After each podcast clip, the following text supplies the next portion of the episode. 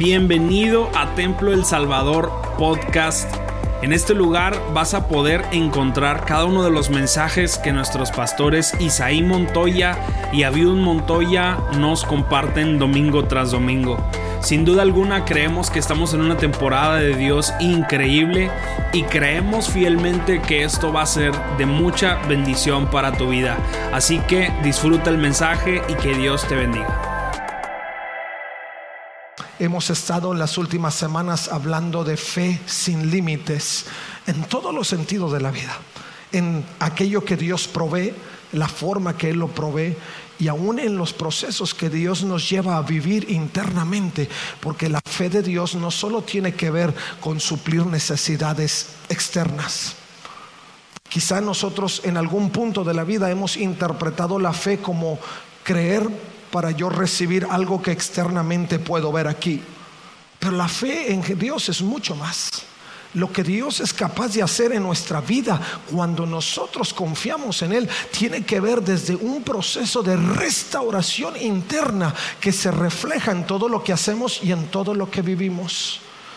Y, yo le doy gracias a Dios por la vida de cada uno de ustedes, porque sé que muchos en, una medida diferente, a la medida que vamos conociendo al Señor, hemos podido ver su gloria en una forma extraordinaria. Y nosotros somos iglesia precisamente por esa obra de fe que Dios ha hecho en nuestra vida. Hoy justamente estamos celebrando 504 años de la reforma protestante.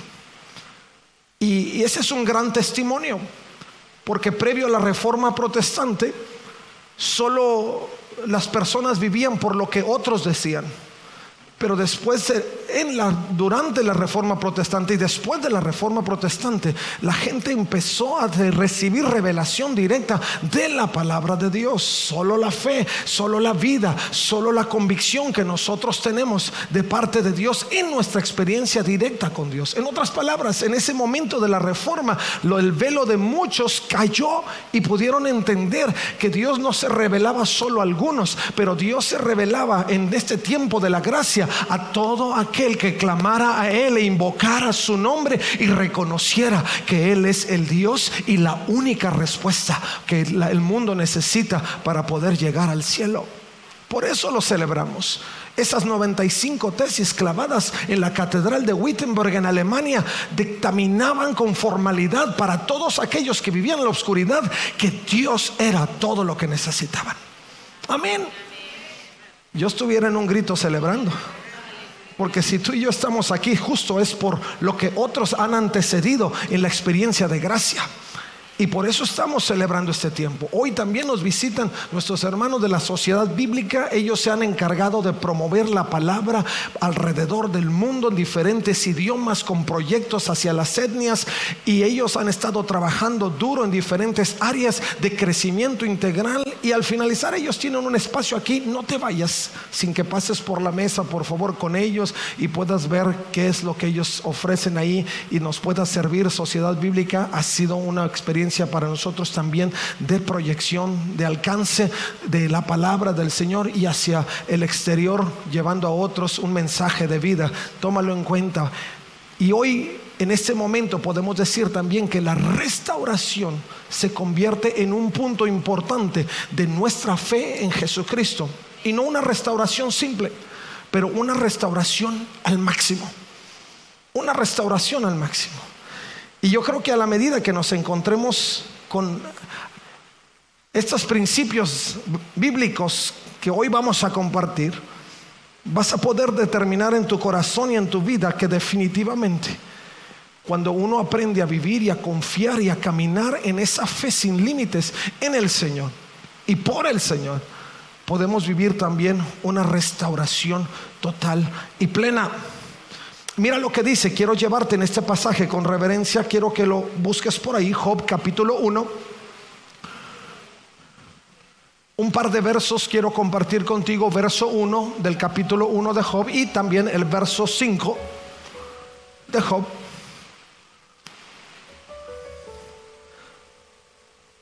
Si alguien en el proceso de la vida vivió una restauración total, fue Job. Si alguno de ustedes ha tenido la experiencia de leer y analizar la vida de Job, en sus 42 capítulos. Por cierto, una historia increíble, real, transformadora. Te habrás dado cuenta que Dios se mueve en una forma maravillosa y espectacular. De modo que Job no solamente era un, fue un hombre que vivió experiencias adversas y logró salir adelante con una visión eh, superior a lo que él consideraba era la fe, sino que él pudo sostenerse como un baluarte, como un elemento que, del cual Dios alardeaba. ¿No les gustaría que Dios alardeara de ustedes? De David dijo, este es un hombre conforme a mi corazón. De Abraham dijo, no hay otro hombre que tuviera fe como Abraham. Y Dios, Dios levantaba y alardeaba, ¿no? De aquellos que decidían honrarle al Señor. Y quizá hoy, si nos determinamos a vivir en esa realidad, ¿qué no diría el Señor de nosotros? No sé qué diría hoy, pero si tú, si tú vivieras en el Señor, a fondo, como lo, lo hicieron estos héroes de la fe, ¿qué el Señor nos diría? Y dice Job capítulo 1, verso 1, había un hombre llamado Job que vivía en la tierra de Uz. Era un hombre intachable, de absoluta integridad, que tenía temor de Dios y se mantenía apartado del mal. Si eres de los que subrayan, tienes tu Biblia ahí. Estos son cuatro elementos que puedes subrayar, aunque no voy a hacer énfasis en ellos, pero son elementos importantes que nos lleven a nosotros a vivir en una dimensión diferente en nuestra experiencia con Dios. Uno, hombre intachable. Dos, absoluta integridad. Tres, tenía temor de Dios. Y cuatro, se mantenía apartado del mal. Si lo sombreas en tu dispositivo también vale y después agregas una nota por ahí donde tú puedas recurrir en su momento. Verso 5. Cuando las fiestas terminaban, a veces después de varios días, Job purificaba a sus hijos. Se levantaba temprano por la mañana y ofrecía una ofrenda quemada por cada uno de ellos porque pensaba, quizás mis hijos hayan pecado y maldecido a Dios en el corazón. Esta era una práctica habitual de Job. Dios bendice su palabra en nosotros.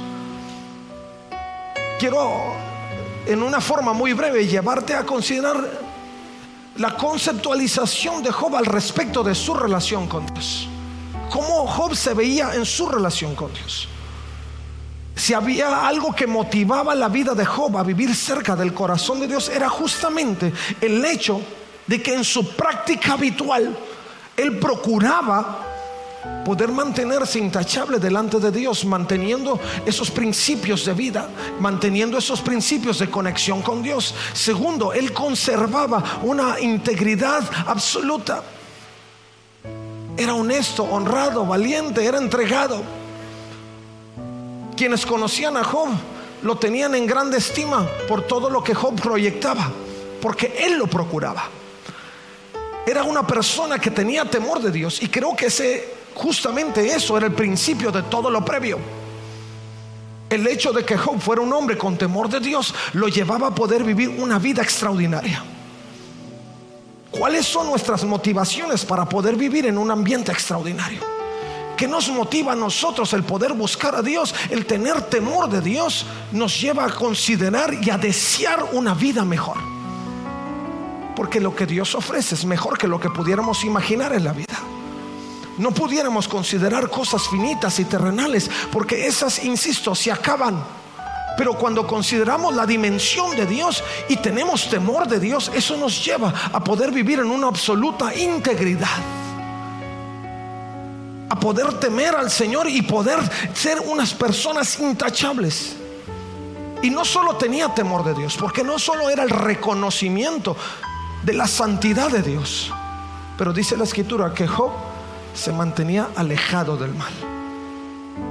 Hoy cuando la palabra que más corre entre esta generación es la palabra intencional, tenemos que ser intencionados en alejarnos. En Santiago la escritura nos enseña que nosotros debemos huir de las tentaciones del enemigo. Hoy por hoy yo te digo que tienes que ser intencionado en apartarte del mal. Que podamos vivir en la experiencia de Dios que nos pueda llevar a un nivel diferente. ¿Por qué? Porque Job lo procuraba incluso para sus propios hijos. Porque Job no solo vivía en esa realidad en su vida para ser fortalecido en lo que había aprendido y visto de Dios, pero lo deseaba para sus hijos.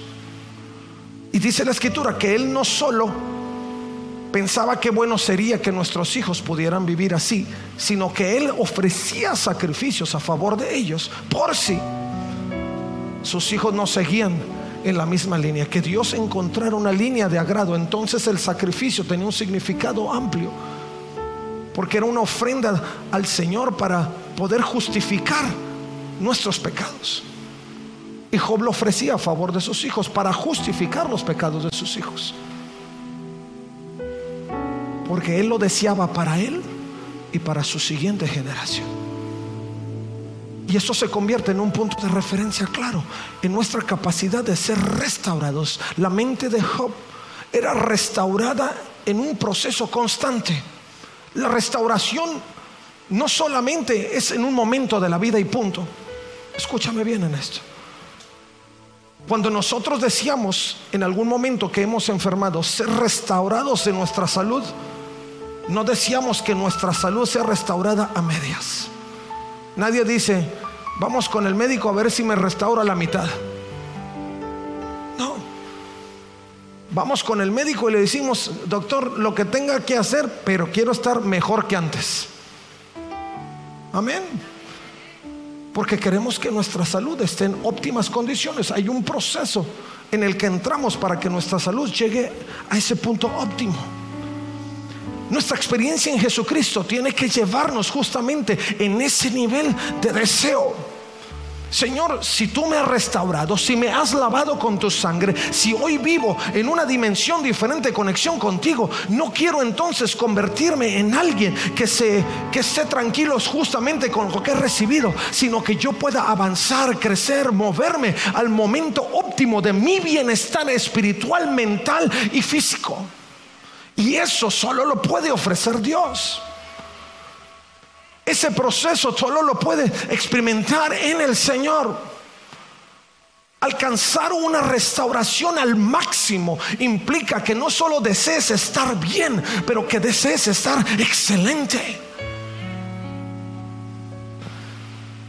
dos amenes. Por ahí van a salir algunos amenes. Ahorita se pone la cosa buena. Y a lo mejor ni los dos amenes van a salir. Pero mira cómo Dios empezó a procesar a Job. Lo primero que Job experimentó después de vivir una vida intachable, absoluta integridad, temor de Dios y apartado del mal, es que fue probado por Dios. Ahora, hay dos aspectos importantes en ese momento donde cuando el enemigo se pone delante del Señor, si no conoces la historia de Job, te invito a que la leas. No te lo leo porque son 42 capítulos y no saldríamos hoy. Pero te resumo algunos de los momentos más importantes en esa experiencia.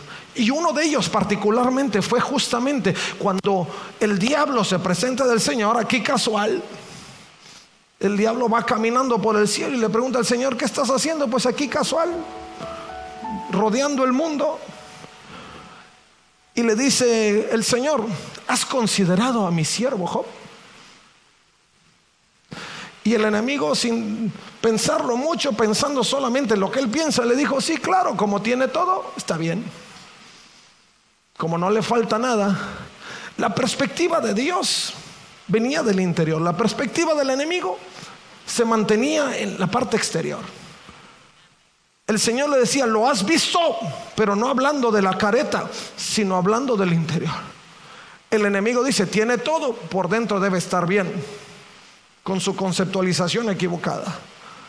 El enemigo dice, lo vamos a probar, pero no para comprobar la grandeza manifiesta en la vida de Job. Dice, permíteme probarlo, pero para destruirlo y destruir el argumento de Dios. Pero Dios dice, no, pruébalo. haz lo que tengas que hacer, solo no toques su alma. Y el enemigo ni tardo ni perezoso empieza a trabajar un proceso de dificultades en la vida de Job. Porque Job, siendo un hombre intachable, con temor de Dios, de integridad absoluta y apartado del mal, era justamente el blanco, no solo para que el enemigo pudiera atacar, pero también para que Dios pudiera alardear. Y Dios lo permitió. Ahora, quiero llevarte al concepto de las dificultades. Porque lo que Job vivió a partir de ese momento fueron dificultades. Si tú piensas que estás viviendo dificultades, échate un clavado a la historia de Job. Y dime si tú estás viviendo dificultades. Pero Job empezó a vivir cantidad de circunstancias. Primero, pierde sus bienes. Ahora, el perder sus bienes para Job no era solo perder recursos, pero Job utilizaba sus ganados para ofrecer sacrificio a Dios. Y lo primero que el enemigo atacó fue la capacidad de ofrenda de Job para rendir tributo a Dios. Porque él sabía que si él no tenía esa capacidad iba a desmoralizar a Job. Ustedes saben cómo trabaja el enemigo astuto. Y lo primero que le quitó fue los ganados, lo que él ofrecía en sacrificio. Lo segundo que él quitó fueron otros bienes hasta llegar a su familia. Tres aspectos esenciales en lo que construye el ser humano en esta sociedad presente. Recursos, formas de adoración y familia. Y cuando alguna de ellas es trastocada, nuestra vida empieza a constreñirse. Y empezamos a ser confrontados. Las primeras dificultades de Job lo llevaron a esa, en esa consideración. Pero la intención en medio de las dificultades que Dios permite a nuestra vida tienen como intención, insisto, en que podamos probar nuestros límites y nuestra condición delante de Dios. ¿Por qué Dios permite dificultades? ¿Por malo? Porque Él está en el trono, como lo he dicho en otras ocasiones, rigiendo sobre la humanidad y diciendo y dictando cosas por todos lados. No. Lo que Dios quiere que probemos es la intención de nuestro corazón. Y más como creyentes, más como hijos de Dios, más como aquellos que hemos aceptado el don de gracia en nuestra vida. Dios quiere confrontar nuestras vidas para que determinemos de qué lado estamos y que podamos estar conscientes en nuestra propia vida quién es el Señor de nuestra vida. Eso nos lleva en un proceso de restauración, de purificación y de fortalecimiento. Cuando tú tienes dificultades y aprendes a ver tus límites, tienes dos opciones. Te das por vencido o miras hacia el cielo. Nadie mira hacia abajo en las dificultades. El 99.9% de las personas siempre Señor, se acuerdan que hay un Dios en los cielos. O deciden tirar la toalla y que pase lo que pase. Dios nos confronta. Las dificultades desmoronan el argumento del ser humano de pensar o imaginar que todo lo puede. Algunos en todo su intelecto piensan que todas las dominan y que cualquier circunstancia con que seas positivo la vas a librar. Cuidado, el enemigo trabaja sigilosamente. El ser positivo no te va a librar de ninguna dificultad. Ser positivo sin un sustento te va a decepcionar más pronto de lo que tú te imaginas y al rato no vas a creer en nada ni en nadie. Por eso el enemigo está atacando con la positividad. No, ser positivo sin un sustento te va a llevar a ningún lado. El Señor quiere construir tu vida, derrotar, deshacer, desmoronar tu argumento humano para que puedas mirar hacia Él. Job, a pesar de que era intachable, que era un hombre de Dios, que guardaba su corazón, que se apartaba del mal, necesitaba ser confrontado, no con el aspecto teórico de lo que siempre habría, había creído, pero necesitaba ser confrontado con ese aspecto práctico de lucha para que su fe fuera fortalecida y pudiera ir a una fe sin límites. La fe es justamente el elemento en medio del proceso que vincula nuestro corazón con el corazón de Dios. Tú estás teniendo dificultades, entiendes que tu argumento se, se, desmorona, entiendes que en ese momento estás probando, estás siendo probado al límite y lo que sucede enseguida es que tú empiezas a mirar hacia el cielo con un sentido de fe, de convicción y esa fe, esa convicción empieza a vincularte con el corazón de Dios. ¡Pum! Empieza a haber conexión. A Dios no le importa si lo haces con sinceridad en ese momento. Lo que Él quiere es que empieces a mirar hacia arriba. Porque Él sabe que en el momento que tú empieces a mirar hacia arriba, ay Dios es tan bueno, tan maravilloso, tan excelente, que te va a seducir. ¿Quién puede mirar al cielo y no ser seducido? ¿Quién puede mirar a Dios y no sentir que su corazón se hace chiquito? Dios es así. Es doctor. Es amoroso. Es todo lo que todos hemos deseado vivir y experimentar. Pero tenemos que aprender a vincular nuestro corazón al corazón de Dios. Dios tiene que destruir ese argumento donde moralmente nos pensamos que somos buenos y que no merecemos lo que viene. Hay algunos que imaginamos que porque somos tan buenos no nos merecemos vivir momentos de angustia. Imagínense Job intachable, de integridad absoluta, temor de Dios y alejado del mar. ¿Quién pudiera ser más bueno que Job? Pero a veces nosotros delante del Señor arguimos y decimos, Señor, pero si no, hago, no le hago mal a nadie, ¿por qué me vienen estas cosas? Y empieza el cuestionamiento.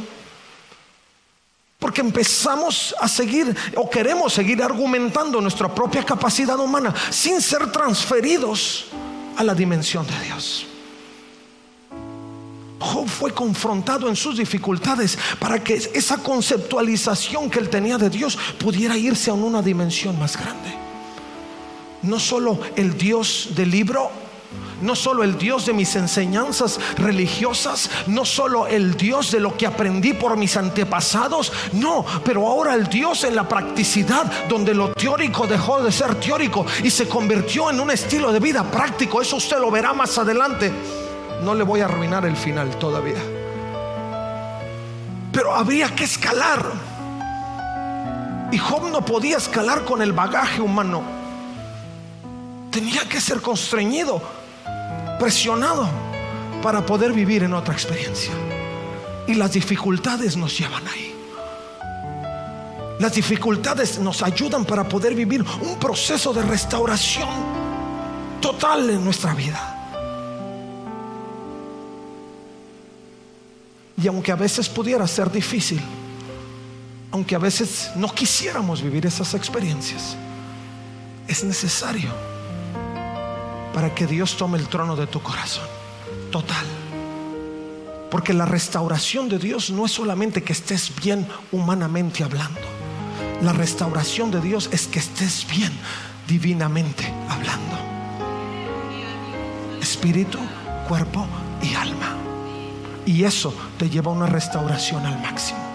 Dios comenzó el proceso en ti cuando entregó a su Hijo en la cruz del Calvario. Porque abrió la brecha puso el puente, reconectó su intención divina y su propósito eterno a través de Jesucristo. Pero eso no era el fin. Dios todavía tiene que llevarte en un proceso de desintoxicación humana para que aprendas a vivir en una intención divina. No es fácil. Vivimos en un mundo que nos ahoga, que todos los días tiran la mente y al corazón. Ahí es donde tenemos que ser fuertes.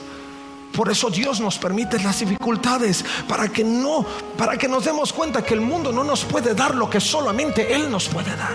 Que las respuestas no van a venir del mundo que te seduce, pero las respuestas van a venir del Dios eterno que te ha creado y ha creado todas las cosas alrededor tuyo para que Él sea glorificado y tú puedas vivir en un estado de plenitud total. Dale un aplauso a Jesucristo. Aleluya.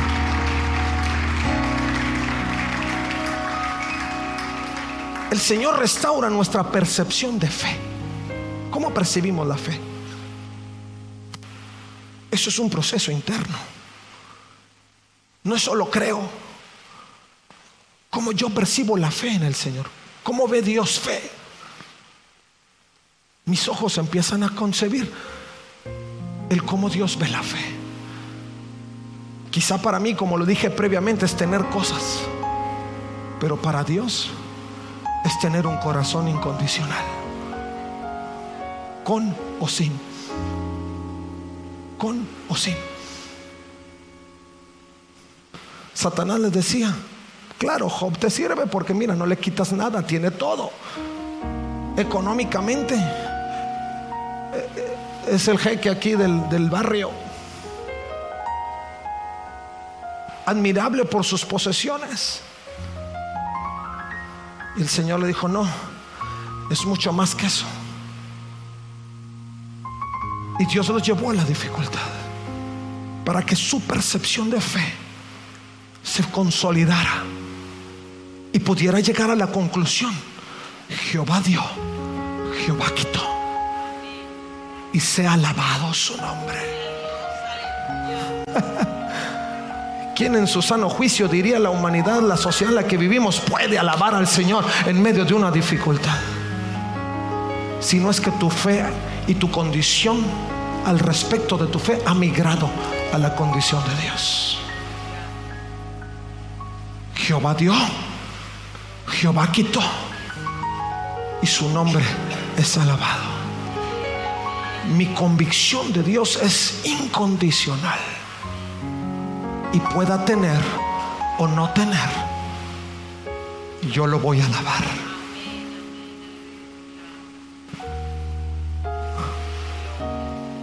Dios sabe cómo lleva y a quién lleva, a dónde lo lleva. Pero si vivimos esas circunstancias, siéntete amado. Porque lo que Dios quiere hacer contigo es abrazarte y llevarte a una dimensión más grande. Me preocuparía si no tuviera dificultades. Me preocuparía si la vida la viviera tan suave y yo la malinterpretara pensando que Dios me tiene totalmente consentido y no necesita que yo sea probado en nada. Porque si Job, que era intachable, de una integridad total, temeroso de Dios y apartado del mal, no se eximió de ello. ¿Quién soy yo? Si ni aún el mismo Jesucristo, quien fue entregado como oveja al matadero y fue crucificado para redención a nuestra vida, lo libró. ¿Quién que desea estar cerca del corazón de Dios puede librar las aflicciones de este tiempo? Pero eso no lo digo para que te dé miedo sino todo lo contrario, para que te sientas amado y que seguramente Dios está haciendo alarde de ti. ¿Has considerado a mi siervo? ¿Has considerado a mi sierva? ¿Has considerado a mis hijos? No importa que la fe nos confronte o que nos lleve en ese modo, siempre Dios estará procurando restaurar y perfeccionar nuestra capacidad de emplear nuestra fe. Y va a llevar nuestro sentido de convicción a otro nivel. Quiero confiar como siempre. No, quiero confiar como Dios quiere que yo confíe. Quiero confiar como siempre que cuando veo la dificultad trato de huir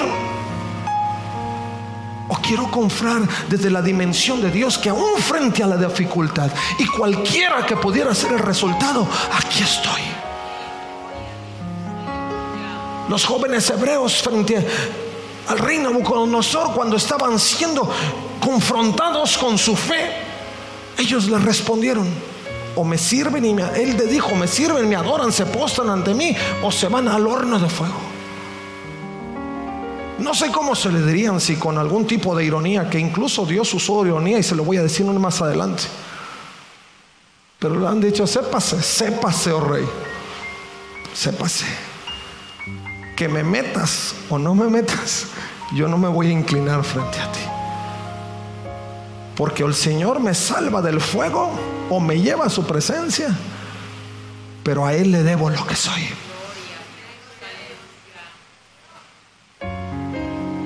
Esa no era fe solo para librar dificultades. Esa era fe para vivir la experiencia total de Dios. Una fe sin límites. Una fe sin condiciones. Una fe sin restricciones. La fe prueba no solo lo que anhelamos o somos. La fe nos muestra quiénes somos porque somos probados ahí. ¿Soy o no soy? ¿Soy incondicional o no soy incondicional? Dios está sentado en el trono de mi vida o no está sentado en el trono de mi vida. Dios cuenta conmigo cuando quiera y como quiera y donde quiera y en la forma que quiera o solo cuando yo digo. Job dijo, lo vivió, lo experimentó, y pudo entender que las circunstancias que él confrontaba lo llevaban de una realidad humana a una realidad divina. Ahora, este momento de confrontación y definición en la experiencia de Job con Dios lo llevó a un punto donde Dios no solo lo probó en, en los detalles, sino que lo exprimió en sus reacciones. Mira lo que dice la escritura. Dice, entonces el Señor respondió a Job desde el torbellino. Cuando ya Job había vivido su momento y había atravesado por las circunstancias difíciles en su cuerpo, en su familia, en la pérdida de cosas y aún en sus amigos, que qué amiguitos que no le ayudaron mucho, sino que ponían en tela de duda aún la integridad de Job, conociéndolo. Y habiendo enfrentado a Dios, pudo darse cuenta que a lo mejor él había entrado en un momento de autocompasión. Y si bien Dios se compadece de nosotros, Él no cae en nuestro juego de autocompasión. Porque ese juego de autocompasión decimos, ay, necesito el apapacho, necesito que me abracen, necesito que me digan cosas bonitas. Si no, Señor, ahí nos vemos. Y ando buscando quien me diga cosas bonitas en medio de mi aflicción. No. Acuérdate que no estás ahí porque porque no te lo merecías y, de pronto te llegó y andas buscando quien te que te abrace. No. Dios vio la condición de Job y no cayó en ese juego de autocompasión. Al contrario, Capítulo 38 de Job dice, entonces el Señor respondió a Job desde el torbellino, ¿quién es este que pone en duda mi sabiduría con palabras tan ignorantes? Job pensó que le decía, pobrecito Job. Pero el Señor se levanta con autoridad, presionando a Job y le dice, ¿quién? ¿Quién se atreve? Y le dice a Job, prepárate muéstrame tu hombría. Párate. Si estuviera acá en el norte le hubiera dicho, párate, deja estar chillando. Dijo, párate. ¿Quién habla con tal ignorancia? Y en lugar de Job de recibir un apapacho, casi creo que le dio una nalgada.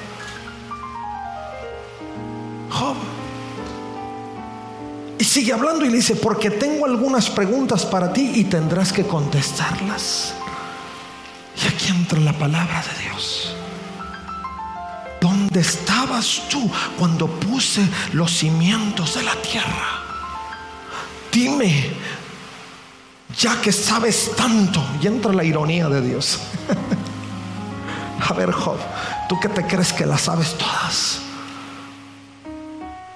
¿Quién decidió sus dimensiones y extendió la cinta de medir? ¿Quién sostiene sus cimientos? ¿Y quién puso su piedra principal mientras las estrellas de la mañana cantaban coro y todos los ángeles gritaban de alegría? ¿Quién contuvo el mar dentro de sus límites cuando brotó del vientre y cuando lo vestí de nubes y lo, envolví en densa oscuridad? Pues lo encerré detrás de portones con rejas y puse límites a sus orillas. Lo primero que Dios confrontó en Job en ese momento no fue su tristeza y su angustia, fue sombría. ¿Confías o no confías? ¿Llorarás por tus desgracias o celebrarás las victorias anticipadas? ¿Te sumirás en tu llanto desconsolado como si no conocieras al Dios grande, fuerte y poderoso o mantendrás tu corazón firme, pase lo que pase. Muéstrame tu hombría.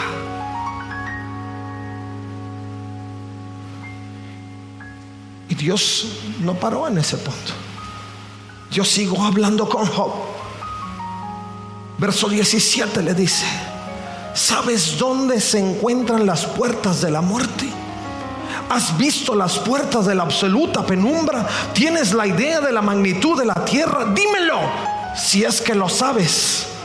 Dime de dónde viene la luz y a dónde va la oscuridad. Puedes llevar a cada uno a su hogar. ¿Sabes cómo llegar ahí? Y luego el Señor emplea la ironía y dice, ah, pero claro, que ya conoces todo esto, pues, pues naciste antes de que todo fuera creado y tienes muchísima experiencia. Alguno diría, qué malo el Señor, pobrecito Job. Si ya de por sí le estaba yendo como en feria y luego Dios le habla así. Dice el Señor, pero claro, tú lo sabes todo. Dios estaba exprimiendo a Job. Cuando yo estaba considerando este pasaje, se me vino a la mente una figura como esta. Al principio le estaba sacando un poquito de jugo con todas las situaciones. Ya ahí lo llevaba. Se fue la familia, se fueron sus bienes, sus amigos no le servían de mucho. Argumentaba con Dios y no recibía respuesta. Estaba viviendo en un momento de angustia donde ya no soportaba el dolor en su cuerpo. Y esto lo estaba llevando, lo estaba exprimiendo, lo estaba exprimiendo, lo estaba exprimiendo. Y luego empieza Dios a contestar sus preguntas. Y cuando pensó que eso le iba, ay pobrecito, el Señor lo agarró y le hizo. Hasta el gajo le quitó.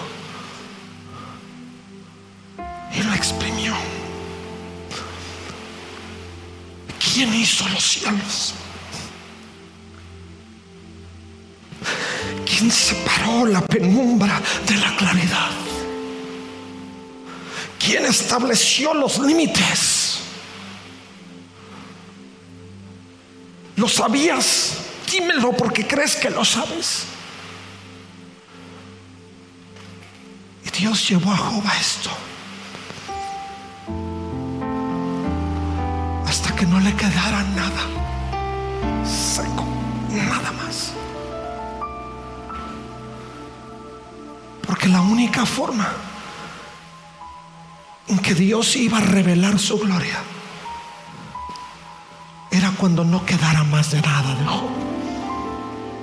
Todo argumento se había destrozado. Toda forma de vivir previo a la revelación de Dios se había destrozado todas las cosas que él pudiera haber argumentado para defender su integridad había sido destruido. Y Dios lo terminó. No, no importa cuándo sufras, cuánto vivas, yo siempre seré más grande.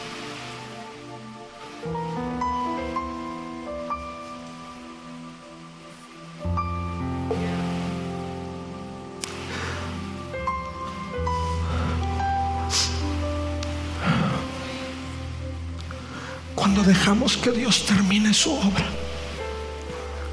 Gracias. Cuando dejamos que Dios termine.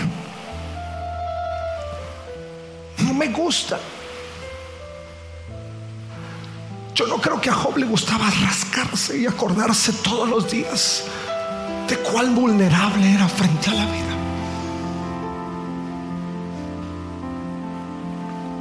Pero lejos de desmoronarse en su convicción con Dios,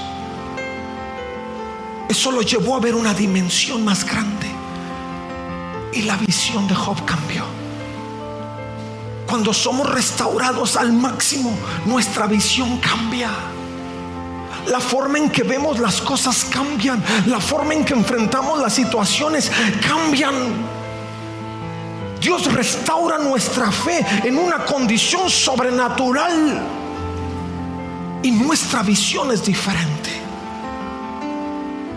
Cuando Job fue exprimido, capítulo 42. Job no dijo, ay Señor, te la, te la bañaste, te pasaste. No, Job dijo, sé que todo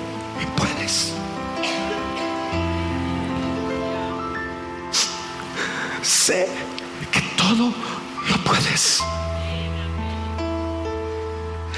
Y nadie puede detenerte. Tú preguntaste, ¿quién es este que pone en duda mi sabiduría con tanta ignorancia?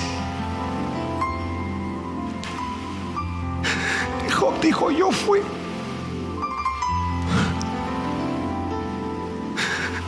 Era ignorante. Pensé que sabía.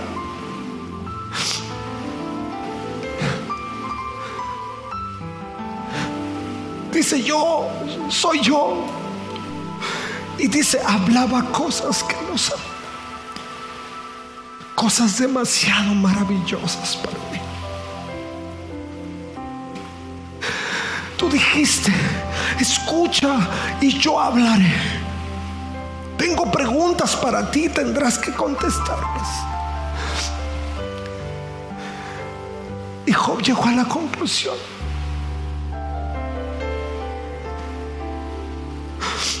Dice, hasta ahora te oídas, te había oído. Pero mi visión ya no es la misma. Mi visión ya no es la misma. Porque en medio del sufrimiento, ahora mis ojos te ven.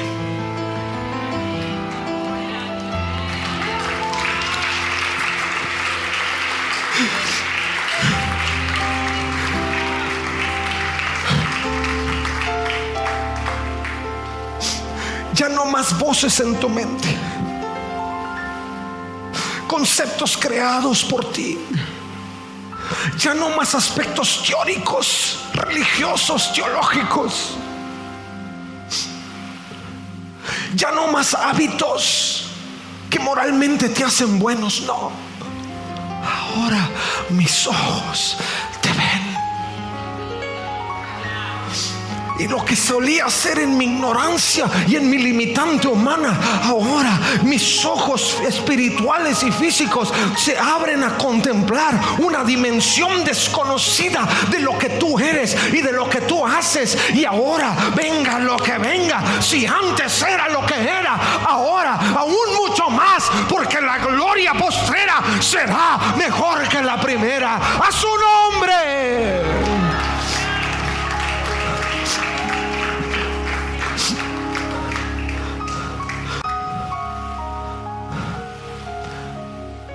No importa dónde te encuentres, Dios está listo para llevarte a una dimensión mayor, una fe sin límites. Porque lo que Dios anhela en medio de todo es que tu vida sea restaurada en plenitud. Una de las cargas más fuertes de Job era su simiente. Cuando Dios te restaura,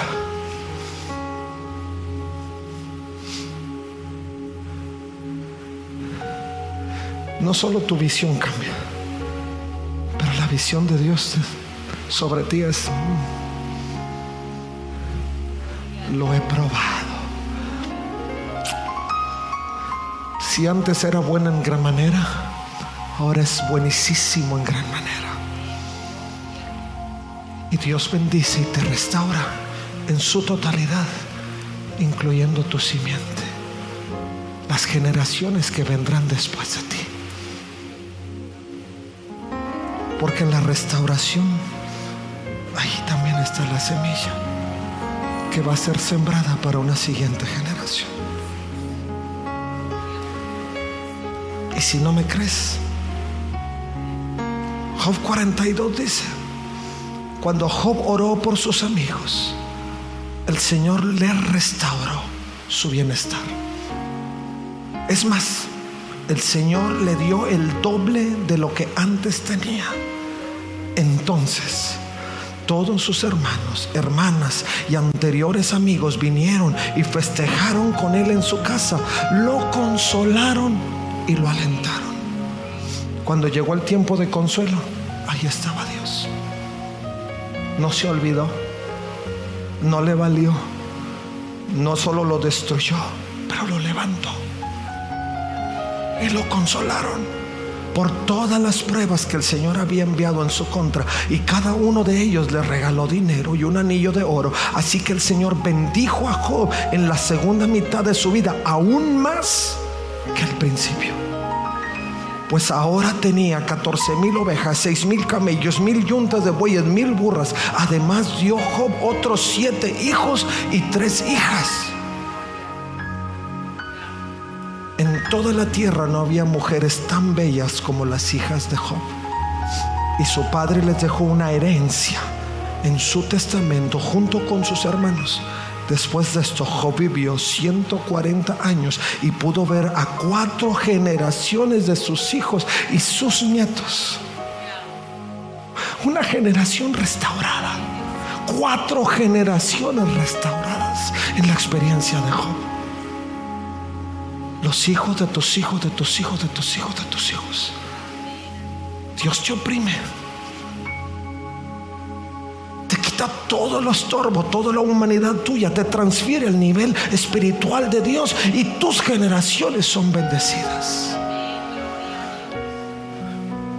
Cuatro generaciones de sus hijos y nietos. Luego murió siendo muy anciano después de vivir una vida larga y plena. Cuando Dios termina todos los procesos de tu vida te restaura al máximo,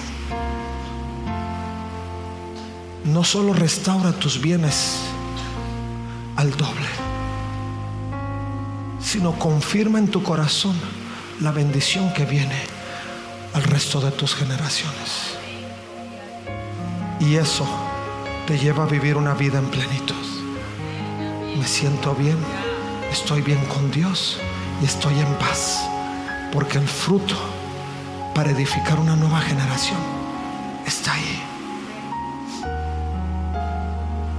Si hoy tú te has sentido así, el Señor te ha traído esta palabra porque Él quiere restaurarte al máximo.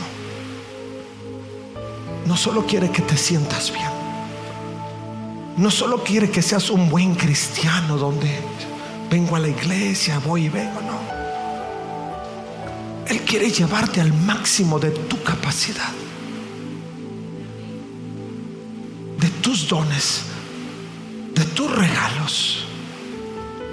Él está en la condición de que cuando el proceso termine, Él pueda duplicar no solo tus bienes materiales, sino la forma de emplear tus regalos de parte de Dios.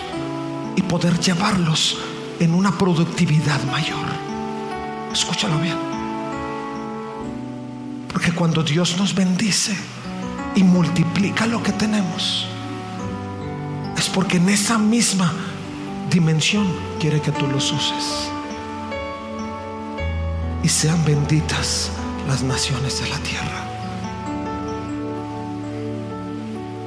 Pero depende de nosotros. Yo sé que algunos están ahí.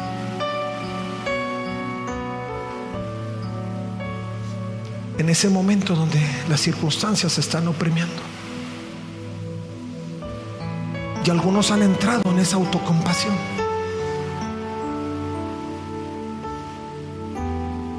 Y no quiere decir que nunca Dios, el Señor, vaya a llegar oportunamente a consolarte. Pero lo que quiere decir es que Dios está todavía en el asunto de que te despojes de lo que te está estorbando que Él pueda revelar su gloria en ti. Muchas gracias por quedarte hasta aquí con nosotros. Recuerda que también puedes encontrarnos en A Corazón Abierto podcast, en donde encontrarás charlas con nuestros pastores, con miembros del staff y con muchas personas más. Así que nos vemos la próxima semana. Muchas gracias y hasta luego.